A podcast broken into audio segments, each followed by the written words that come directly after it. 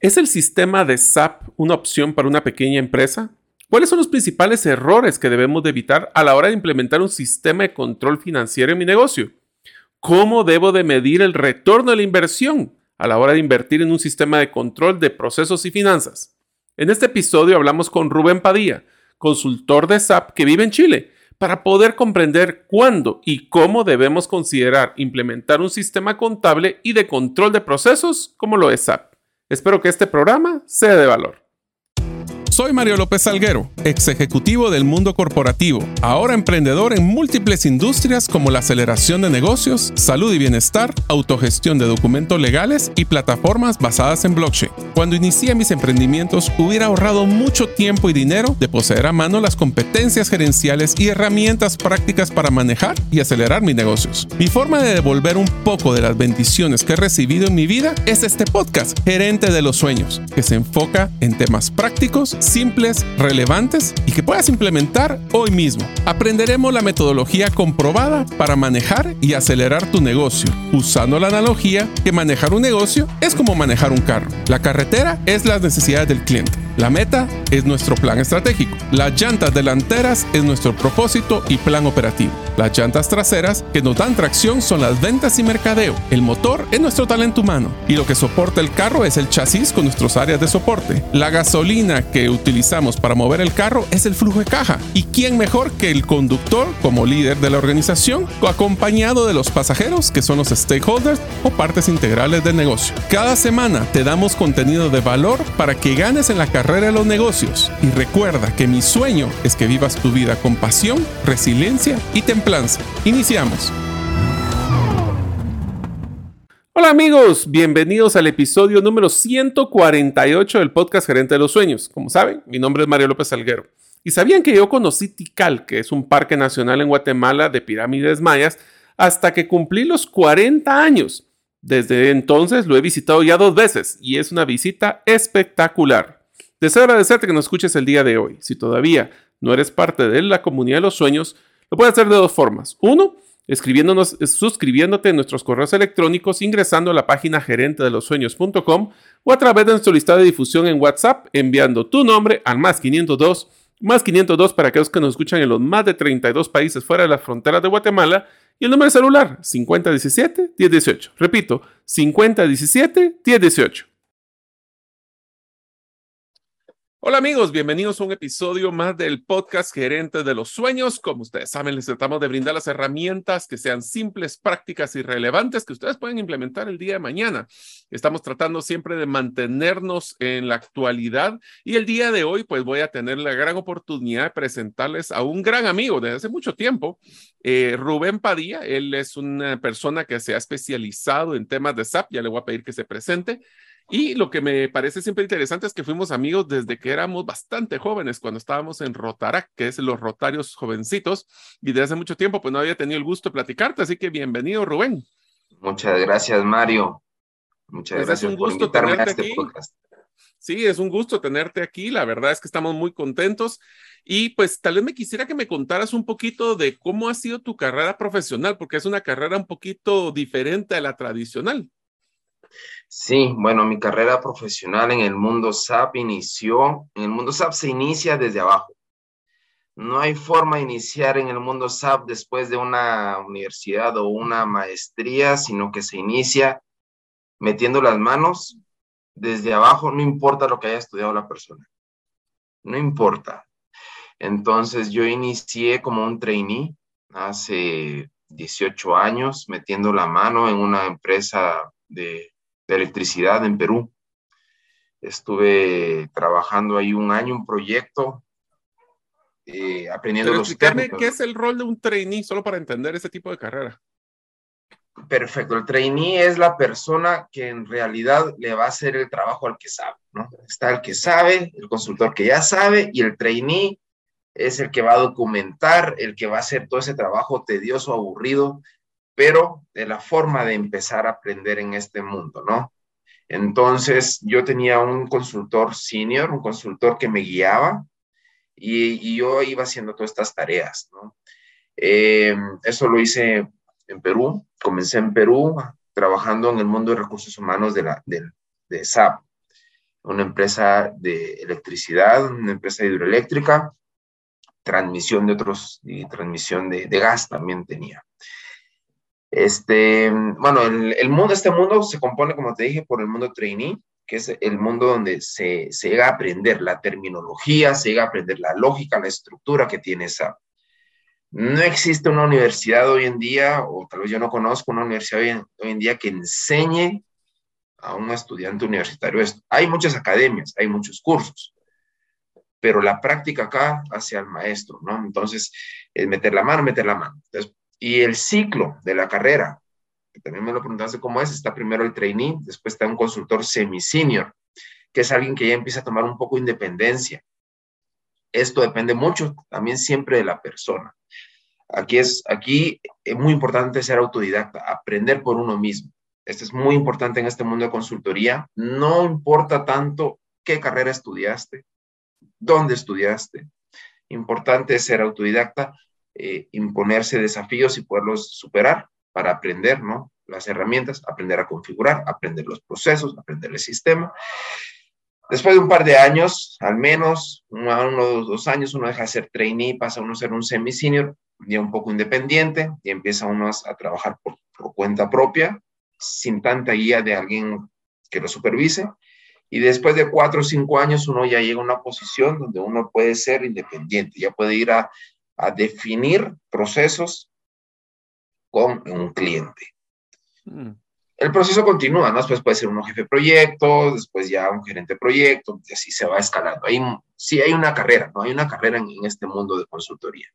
O sea, estamos hablando de que es muy pegado al tema de project management. O sea, el, el, la implementación de SAP es básicamente un manejo de proyectos, por lo que entiendo. Así es. es ahí, la implementación de SAP son dos cosas. Ese es producto, que es el software. El software lo vende SAP y está lo que es eh, la implementación. Que también muchas veces creen que por yo ser, un, yo ser un implementador que mete mano en SAP, pertenezco a la empresa SAP. Y tampoco es cierto que ese es otro mito que existe respecto al mundo SAP, donde SAP, eh, yo siempre lo ejemplifico con, con, la venta de los carros. ¿no? Los carros se venden en una agencia automotriz. Esta agencia automotriz lo que hace es que vende carros, pero no los produce.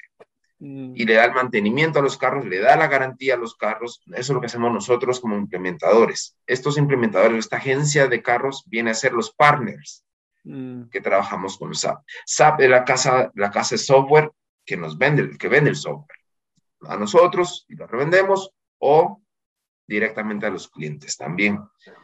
Ok, Así pero funciona. te quisiera hacer una pregunta, Rubén, y esta es una pregunta que creo que la audiencia se está haciendo y es, primero quisiera que explicaras qué es SAP, o sea, es un software, yo sé, pero, pero ¿qué es el rol okay. de SAP? Y segundo es, ¿por qué un negocio debería de considerar implementar SAP? O sea, ¿en qué momento necesita SAP un negocio? SAP es un software alemán que nació en los años 70. Eh, nació como un ERP. Sí, nació en su core, en su base, nació como un ERP, es decir. Un ERP es un em, software de contabilidad. Un software, así es, que gestiona la empresa. Compras, ventas, producción y recursos humanos, o sea, administra toda la parte interna de la empresa. Así inició. Uh -huh. Hoy en día, bueno, creció mucho y abarca cualquier ámbito empresarial. Ahora, ¿qué empresa debe que comprar SAP? SAP es una, eh, es un sistema que va amarrado a procesos, ¿sí? Yo siempre lo recalco. Este es un sistema que va amarrado a procesos. Entonces, ¿qué empresa debe que comprar SAP? ¿O qué empresa tiene que usar SAP? Aquella empresa que ya está madura con sus procesos. Puede ser una startup que tenga procesos, ¿sí? O puede ser una empresa vieja que tenga procesos. Hay muchas veces que saltan de Excel a SAP y eso les duele. Les duele mucho el proyecto SAP. ¿Por qué? Porque en Excel se puede todo, en Excel todo se puede. Y en SAP es procesos. ¿No? Todo el mundo cree que Procesos no. Procesos y limitaciones, es, supongo, y orden, que eso es algo de... Que... Es que eso es lo que tiene SAP, es ordenado. Ordena. Ahora, ¿quién quiere SAP? Si yo soy dueño de empresa, yo quisiera tener SAP. ¿Por qué? Porque yo sé que me lo va a controlar ordenadamente. Yo sé que nadie me va a poder dar eh, un descontrol o malintencionadamente jugarme la vuelta. En SAP eso no se puede. SAP tiene mucho control, mucho control en cualquier área de la empresa, cualquiera. Y entonces, ¿crees que uno de los problemas más grandes a la hora de implementar SAP es el hecho de la resistencia activa o pasiva que tengan las personas de ese control que ahora van a tener de sus procesos, que lo pueden llamar una falta de flexibilidad?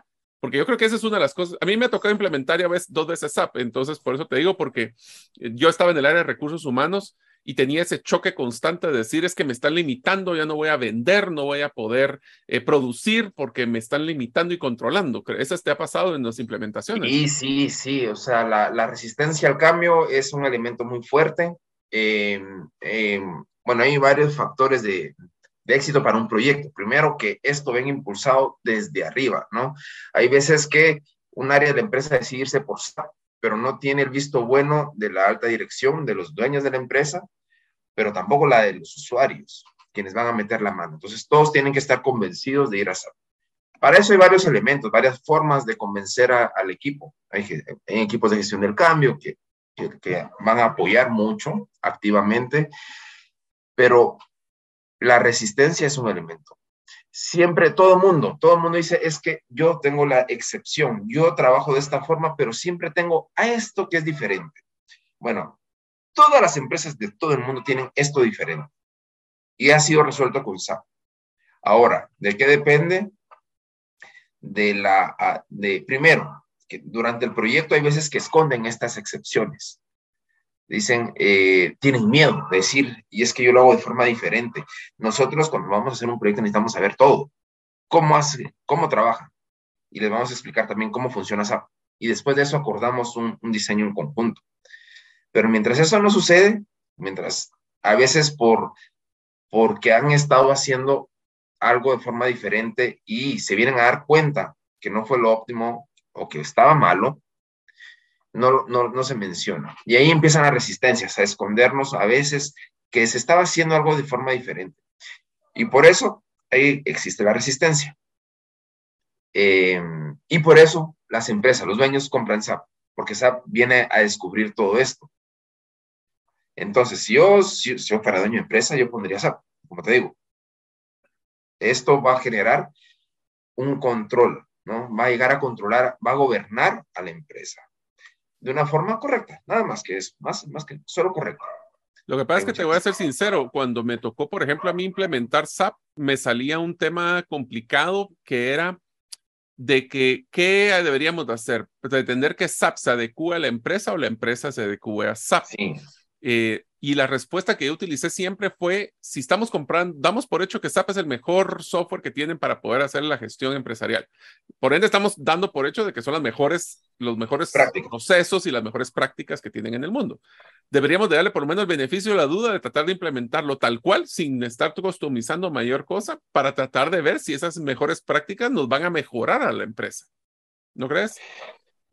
Yo uso una, un término, ¿no? Vamos a adoptar SAP, no a adaptar SAP. Con la misma, casi la misma palabra. Cambiando una letra cambia el significado. Adoptar y adaptar. Entonces hay que adoptar SAP. Muchas empresas, sobre todo, no sé, al inicio de los 2000 hasta el 2010, se adaptaba SAP completo. Eran proyectos también de dos años, un equipo de consultores gigante, un equipo de usuarios gigantes, proyectos millonarios. Bueno, pero eso ya no se da tampoco hoy en día. Hoy en día son proyectos rápidos, son proyectos con pocos consultores, con pocos usuarios. No hay un equipo gigante, un ejército de ambos lados. Son dos equipos de los que tienen que trabajar. Entonces tienen que adoptar SAP. SAP ya resolvió, ya se enfrentó con las problemáticas de la industria en que estemos trabajando, porque somos, trabajamos cualquier industria, ya se lo enfrentó. Entonces ya tiene alguna, algo resuelto. Tal vez no lo puede tener resuelto completamente, porque también cada país además le suma un poco de ingredientes a esa industria, ¿no?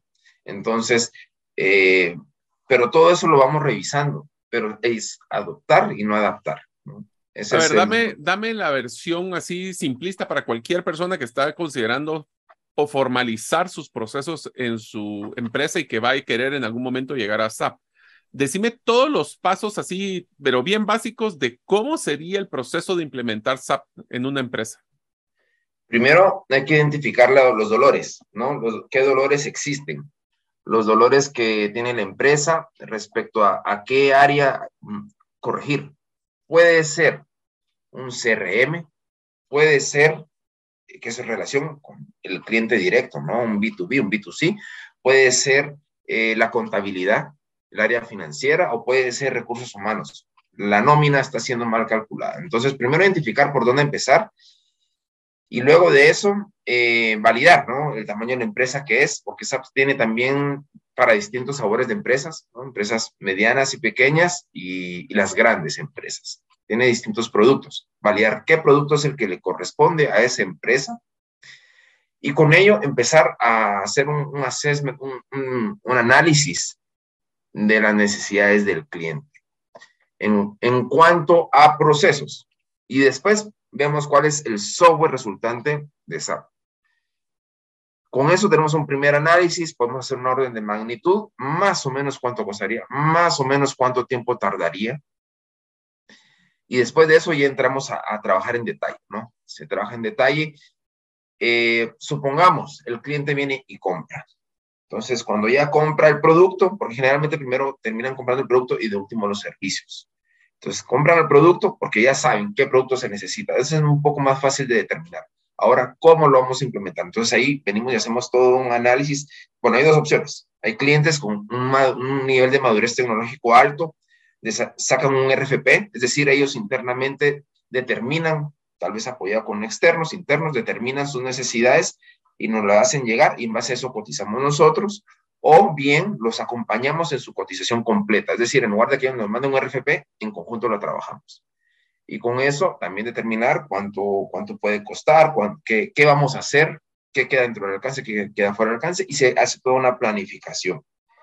Y aquí, bueno, hay una metodología, nosotros utilizamos la metodología que es de SAP, SAP Activate, y con esa metodología vamos siguiendo todo el paso, desde la preventa hasta que termine el proyecto. Pero una vez que ya lo compramos, y empieza, el, porque el software lo puede instalar en 10 minutos, o sea, eso no es un problema, es la, pues, la adecuación de los procesos y el proceso de comunicación. Explícame ese desde que, vaya, compramos, ustedes pusieron pie en, en el negocio, ¿cómo es que funciona la implementación de un SAP ya en ejecución? Ya, ya compraste el, el, el, el producto, hoy son cloud, así que hay que firmar un par de contratos y te va a llegar el acceso. No, hay que instalar nada si nos vamos a la tecnología cloud. Eh, va a ser un link. Bueno, pero ¿qué, ¿qué, es lo primero? Vamos a hacer un plan de proyecto. Lo primero. La primera la primer fase es planificar. Entonces vamos a planificar, ¿no? El, el equipo, la gerencia de proyecto, que tiene que tener conocimiento, además del cliente, con la gerencia de proyecto de nuestro lado, que es quien tiene conocimiento del producto. Siempre aquí pedimos que sean partícipes las personas que más saben del cliente. O sea, del lado cliente, alguien que tenga experiencia en el cliente.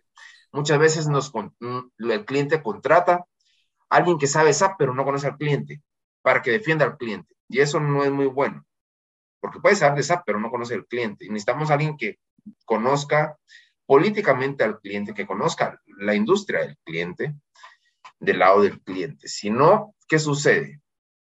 Vamos a tener muchos gaps, muchas faltantes a la hora de implementar. Entonces necesitamos gente con madurez del lado del cliente. No tiene que saber nada de SAP. Nosotros les vamos a enseñar. Entonces planificamos. Se hace una carta Gantt, se hace un, un, plan de proyecto. Este plan de proyecto es una Biblia en el cual se determina todo lo que vamos a hacer dentro del proyecto. ¿Qué se va a hacer? ¿Qué no se va a hacer? Qué se va a implementar funcionalmente, qué se va a implementar técnicamente y qué vamos a estar integrando. ¿no? Estos son como los tres grandes grupos que se trabajan. Eh, además, ¿con quiénes? ¿Quiénes van a participar? Del lado del cliente, ¿quiénes van a participar del lado de consultoría. Además de quiénes van a participar, ¿con qué porcentaje de asignación? Necesitamos saber cuánto van a estar participando dentro del proyecto. Eh, ¿Quiénes son los que definen, los que cortan, ¿no? Eso es importante, tener ese modelo de gobierno de proyecto para saber quiénes van a definir, cortar, porque también si no, hay veces que nos quedamos en loops indefinidos. Hay usuarios que no se atreven a definir o hay jefes que vienen a desvalidar a los usuarios. Bueno, todo eso tenemos que tenerlo claro. Esa planificación, terminada esa planificación, eh, esa planificación termina con una carta Gantt al, al mismo tiempo y se, eh, damos, lo hacemos con un kickoff. El kickoff es el cierre de esta planificación. Y el kickoff, no, para, para los que han participado en un proyecto SAP, es un, evento, ¿no? De una sesión, de una hora, donde se presenta el proyecto. Pero se va a presentar el proyecto ya con un, con un plan de trabajo, con los recursos que van a participar y con el alcance. Esto, este proyecto, este kickoff, es, pero es resultante. Muchas veces los clientes quieren hacer el kickoff al inicio, inicio, antes de planificar. No, mm. el kickoff es resultante de la planificación. Van a vender la expectativa. Y además es bastante político porque se invita al dueño de la empresa, a los dueños de la empresa o a la directiva de la empresa, al steering committee, a todos estos se, invitan a estos kickoff. Luego de eso, inicia ya el trabajo. Digamos que hasta este punto es muy gerencial aún están los gerentes, los interesados, los dueños del, del, proyecto, revisando qué van a aportar cada, cada equipo. Luego del kickoff, ya llegan los usuarios, los que van a meter la mano, los que van a aprender con los consultores. Y se empieza la, la fase de diseño. Se va a diseñar en conjunto. Yo como cliente te voy a decir mis necesidades, mis dolores, con la mayor transparencia posible. Pero como te decía, hay veces que no quieren decir las excepciones a esta, a este, esta empresa o a esta sociedad, no sé, la tratamos de esta forma diferente. Por favor, necesitamos saber eso. Aquí no hay, no hay nada malo, no hay nada bueno. Necesitamos saber cómo funciona. No solo lo que tal vez los jefes están acostumbrados a escuchar, necesitamos saber todo. Y, eh, y nosotros vamos a explicar cómo funciona el sistema. Que también hay veces que cuando saltamos de Excel a SAP, hay una eh, expectativa de que Excel, digo, SAP, es todo incluido que hace de todo.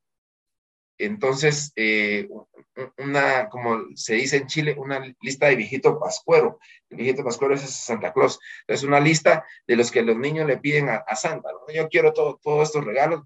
Bueno, hay muchos usuarios que tienen su listita y no es así. No se puede hacer todo, no es porque SAP no lo pueda. Tal vez lo que compraron no está dentro del alcance. En realidad, SAP no tiene límite. SAP te domina empresas multimillonarias, gigantes, transnacionales, pero también te administra una mini cadena de retail local. Entonces te administra todo. En unos momentos continuaremos con el podcast Gerente de los Sueños. Ahora, unos mensajes de uno de nuestros patrocinadores que hace posible de que nosotros podamos publicar el podcast cada semana. ¿Te gustaría establecer si el invertir en criptomonedas es para ti? En el libro 10 razones para invertir en criptomonedas y 5 para no hacerlo, aprenderás de forma simple, amena y práctica los conocimientos básicos sobre esta forma de inversión. Adquiere el tuyo al WhatsApp 2433 4589 o en las principales librerías del país. Si vives fuera de Guatemala, búscalo en Amazon. Te voy a leer, Rubén, y mientras tú platicabas, estaba haciendo recuerdos y, así un poquito de, malos recuerdos sobre todos los errores que cometimos nosotros a la hora de implementar este tipo de software. Te voy a comentar varios y quisiera que vos me complementaras cuáles has visto que han sido los principales errores que han hecho. No que fracase, pero que se extienda o que no impacte como queríamos el software. Por ejemplo, uno que fue uno de los que a mí me pasó en una empresa fue no tener consolidada y estructurada la información. O sea, se tenían múltiples bases de datos, no se tenían eh, los listados de los clientes o los listados de los clientes no los tenían estructurados. Otro es que lo mencionaste anteriormente, no tener los procesos documentados, pero principalmente actualizados. Ese fue otro problema. De ahí el, mencionaste también el de no asignar a una persona de la empresa para que implementara que sea exclusivo del proyecto, porque si es así como te tengo que ir a rogar para que me lo implementes, estamos fritos. Y te diría que el cuarto donde más problema me metí yo, por lo menos en una de estas implementaciones, que fue que los líderes no le dedicaran el tiempo para validar los procesos o los avances y se quedaban y se volvían cuellos de botella en el tema de los, del liderazgo. Y final, que ese es uno de los que siempre lo puse así como catarsis mío, es pretender de que el sistema iba a solucionar todos los problemas de la empresa. ¿Hay algunos otros problemas que has visto que podrían evitar los negocios a la hora de implementar un software como SAP? Bueno, eh, yo creo que tocaste varios puntos que son eh, recurrentes, ¿no? Déjame ver aquí un poco, mm, tenía aquí una nota eh, de los factores críticos de éxito, ¿no? A ver. Uno es el compromiso de la organización. Se requiere que la organización completa, de arriba abajo, de abajo arriba y hacia los lados, por todos lados, 360, esté comprometido, ¿no? Con este cambio de software que viene con la expectativa. Y en la expectativa, nuevamente, lo que dijiste de último, creer que SAP lo va a solucionar todo. Mm, y cuando se cree que se va a solucionar todo, es que se cree que es un, un software que te va a quitar todo el trabajo. No, SAP es un software dedicado a procesos. Son procesos. Lo que va a hacer es que te va a documentar, te va a generar procesos. Entonces, no es que quite trabajo. puede ser que te ahorre muchos trabajos, mucho, en, algunos, en algunos, en, unas partes, pero en otras no. En otros solo te va a, a definir los procesos. Hay que tener esa expectativa el compromiso. El equipo de proyecto es necesario. Tener el compromiso de la alta dirección, tener el compromiso de los usuarios. Mm, si no hay equipo de proyecto, esto puede, la verdad, eh, ser bien complicado.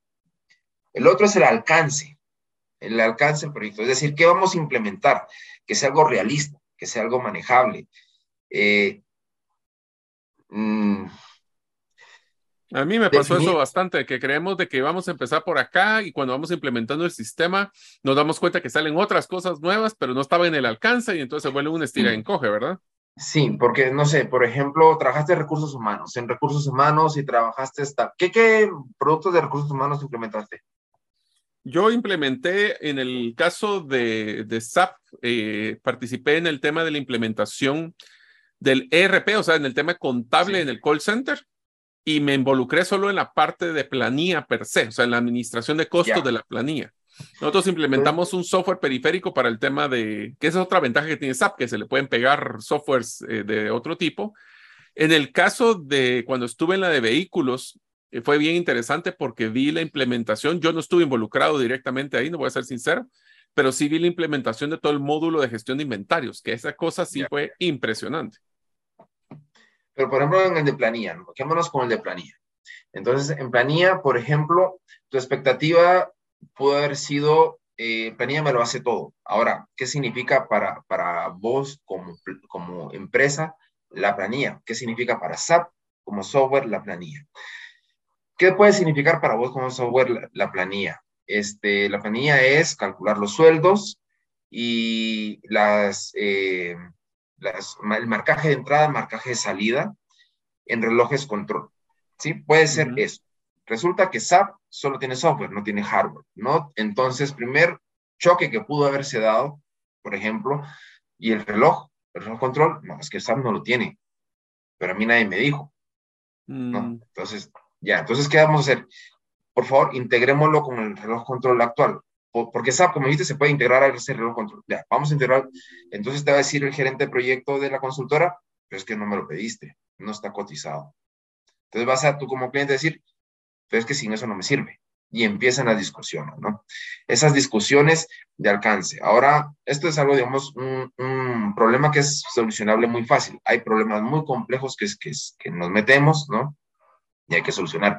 Pero para esto, la preventa fue clave que en, la preventa haya participado alguien que conozca el negocio. Nuevamente, que nos pongan gente que sepa el negocio. No, necesitamos que nos pongan a otro experto del otro lado. Los expertos SAP somos nosotros. Nosotros vamos a decir cómo es. Necesitamos que sepan del negocio, solo el negocio. Nosotros vamos a decir cómo es SAP y en base a eso definir el alcance. Eh, y tener un alcance realista, manejable. Si no, esto se vuelve un loop indefinido eh, hay proyectos que se detienen completamente por no haber entendido el alcance.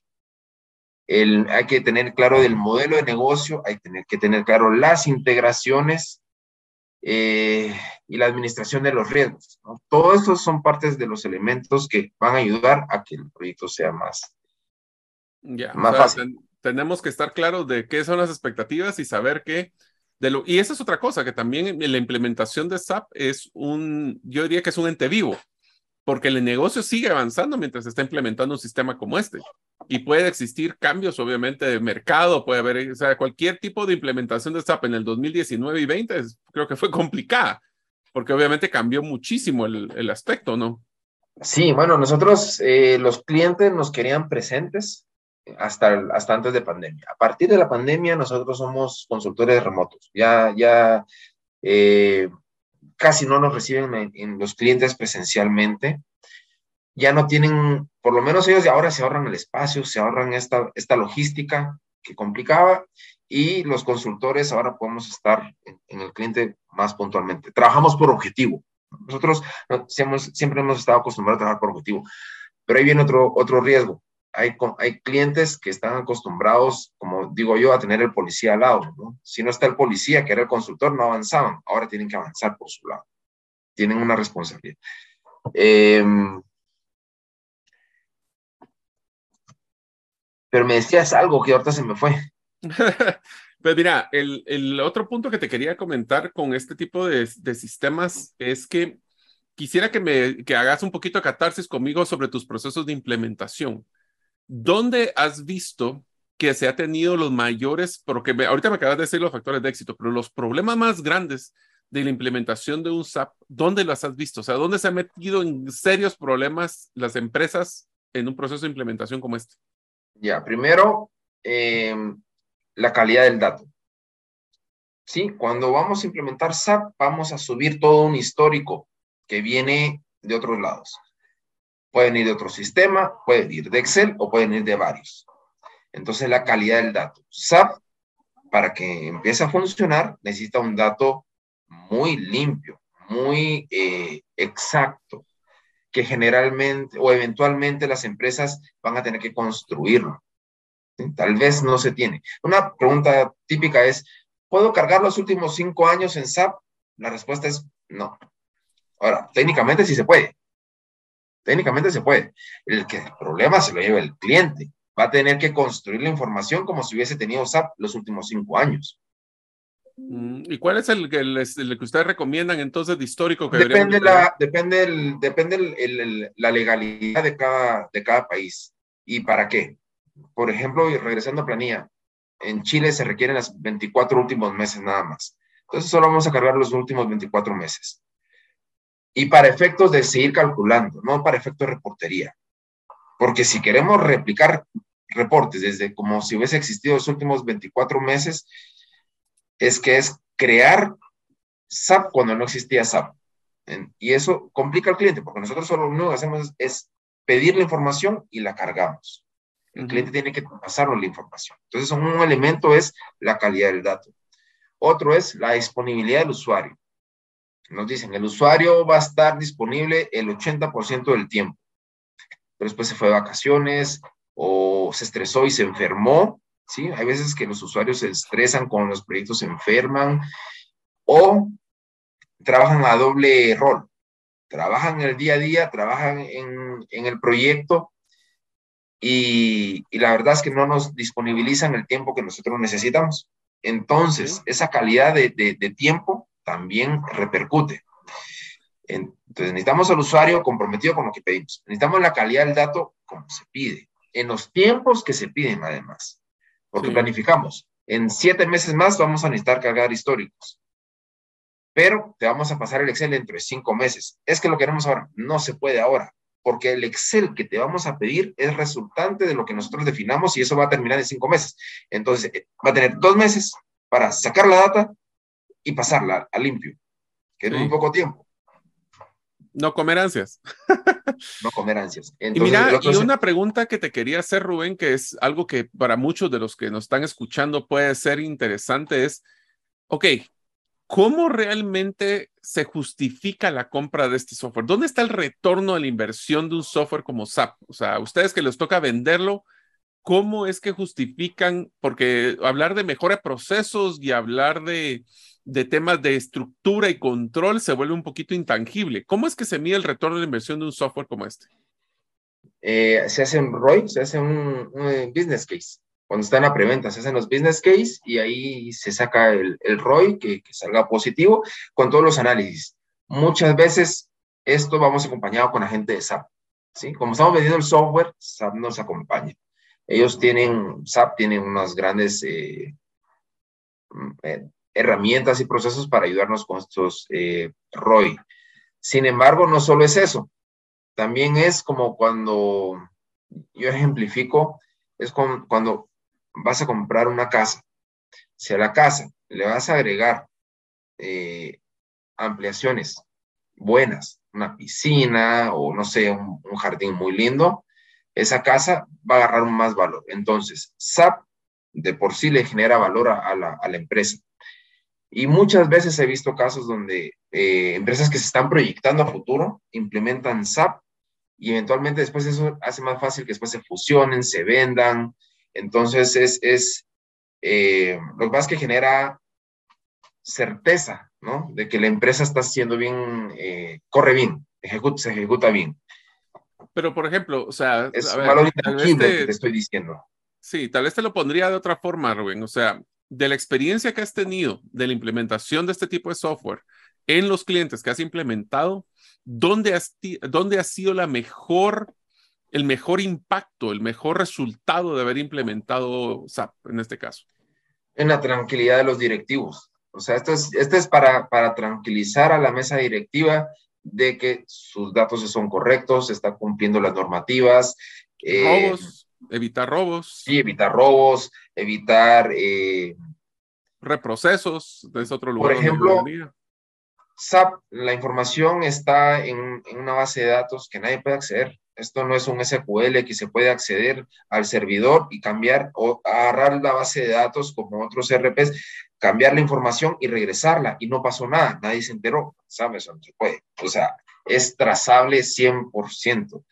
¿Quién entró a ver? ¿Quién entró a modificar? ¿Quién borró? ¿Quién cambió? Eso queda trazado siempre. Entonces, es, es virtualmente imposible cambiarle eh, un proceso que ya está ejecutado en SAP. Mm. ¿no? Es, entonces, la tranquilidad que le da a los directores de que eh, su contabilidad es correcta. Ahora, que si la norma, si hay un error legal, viene otro de los puntos que me faltó decirte, ¿no? Porque te había dicho que uno de los errores es el dato maestro, que viene malo.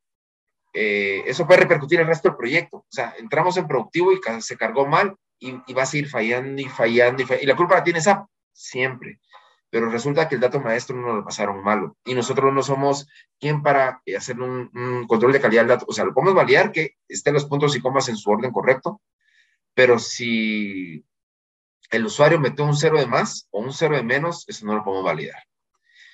Lo otro era el tiempo de los usuarios. Y el otro punto son las pruebas. Un elemento que muchas veces se lo quieren saltar. ¿A qué me refiero con las pruebas? Bueno, vamos a, estamos implementando SAP SAP ya, tiene la forma de la empresa, ya tiene sabor a ese cliente. Ahora, el, equipo de usuarios, los que van a utilizar el, sistema futuro, tienen que probarlo. Tienen que probarlo y estresarlo por todas las formas, incluyendo estas excepciones que te decía al inicio. Probar qué sucede con SAP cuando sean aquellos escenarios que eh, no son normales, pero sabemos que sean. Y muchas veces se quiere probarlo más light. ¿no? Muy suave. Nos, sistema de pruebas suaves. Y nosotros no podemos obligar al usuario a hacer esas pruebas extremas porque no las conocemos. Ese es el punto. No conocemos esa, es, podemos hacer las pruebas estándar, pero las pruebas estándar son estándar, ¿no? Eso, eso va a validar de que corra, que no se caiga, pero esas, esas escenarios eh, extremos, esos escenarios al margen, que se dan en todas las empresas, en todas las industrias, tienen que venir del, del negocio. Lo que pasa es que si no haces esas pruebas, al final del día la realidad va a ser diferente y puede ser que entonces ahí sí fallen. El, sí, así, aquí es bien sencillo, más que ser las extremas o simples o como quieran llamarlo, es que el, o sea, cualquier proceso, cualquier situación que podía suceder, deberíamos de probarla para estar garantizando que esté funcionando bien. Te lo digo porque me trae recuerdos a mi primer trabajo hace muchísimo tiempo que era, yo estaba trabajando en una empresa de desarrollo de software y mi trabajo era, nunca se me olvidar, era un software para control de ganado en una finca. y nos poníamos a hacer, mi, mi, trabajo principal era hacer pruebas de estrés hacia el software, donde les ponía a meter basura, le metía información que no correspondía, me ponía a hacer pruebas de, de la misma vaca dos veces y cosas así.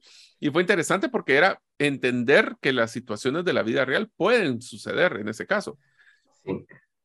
Y entonces, la otra pregunta que te tenía, eh, eh, Rubén, es si una persona ya está en un nivel donde tiene ciertos procesos, eh, una de los que tiene ya, pues hablemos de una buena estructura, en promedio, yo sé que esa va a ser bien pues, difícil para contestar, pero en promedio, ¿cuánto es el tiempo de implementación que se espera de un software como este?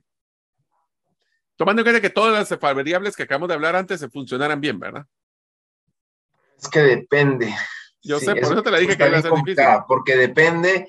Eh, yo ayer me, me junté con un, empresario y su empresa tiene 16 sociedades, dos o tres países.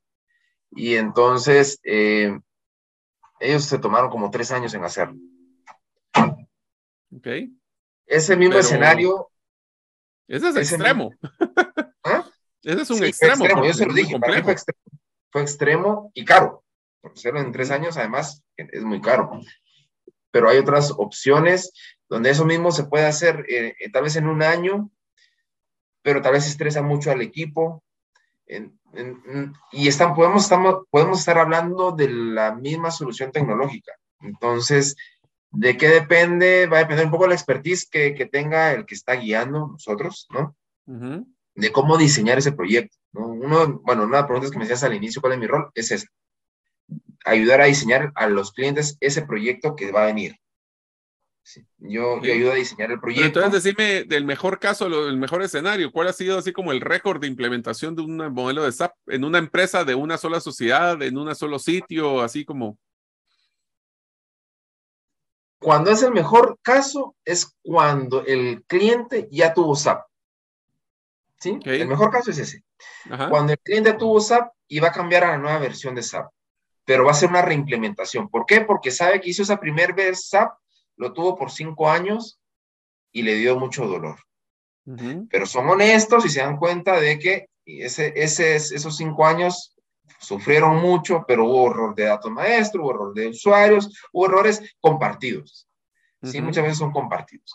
Entonces vienen y reimplementan una segunda vez. Y esos, esos proyectos vuelan. Esos proyectos vuelan comparado al anterior.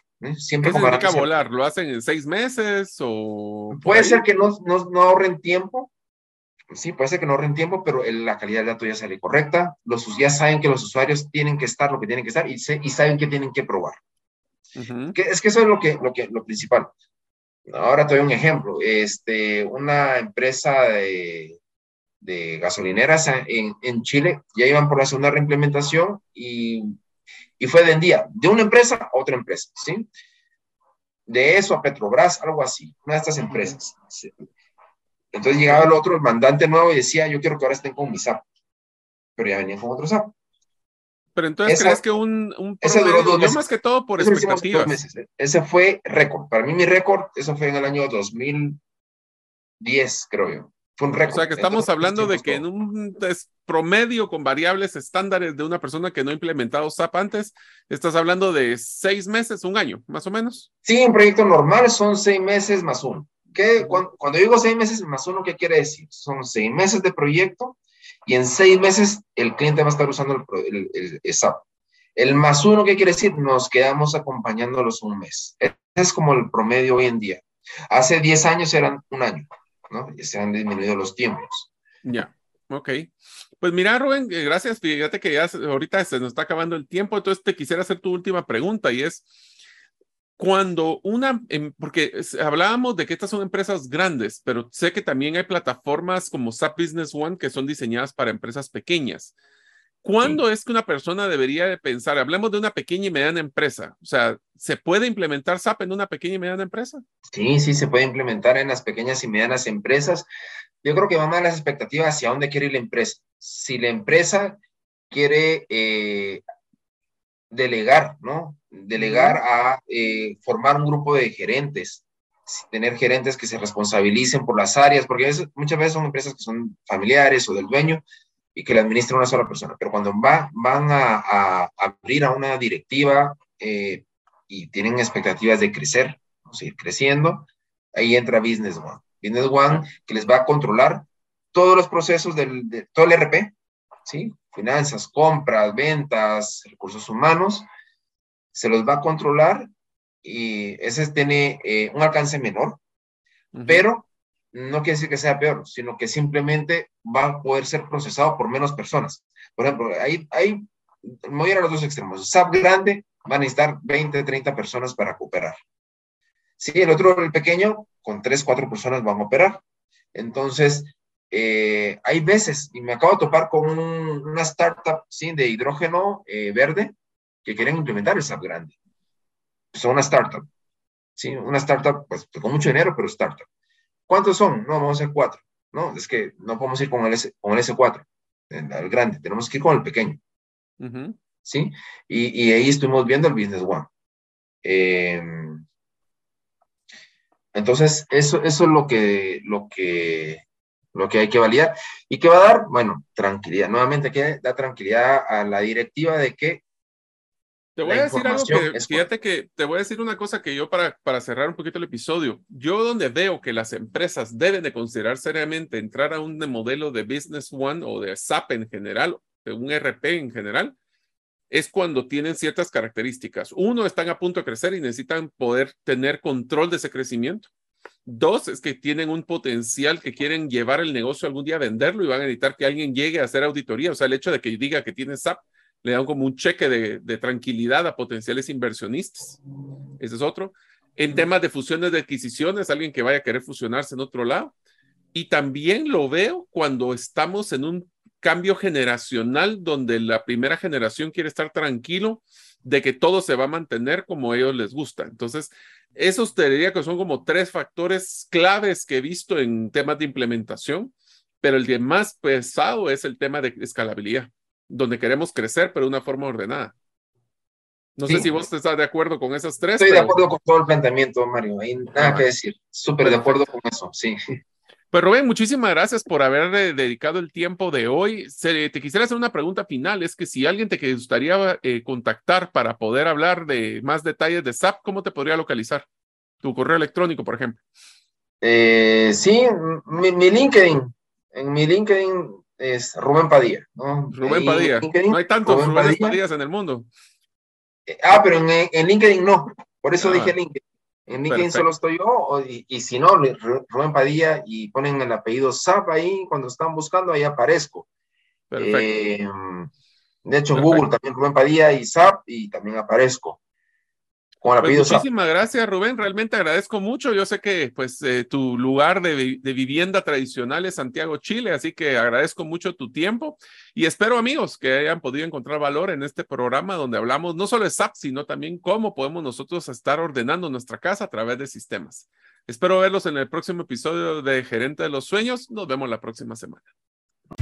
Muchas gracias por escuchar este episodio del podcast Gerente de los Sueños. Recuerda que si deseas recibir la infografía de este episodio, solo debes hacerlo inscribiéndote en la comunidad de los sueños en la página gerentedelosueños.com o enviando tu nombre al WhatsApp del teléfono más 502 50 17 10 18. Nos vemos en el próximo episodio y que tus sueños de esta semana se vuelvan una realidad.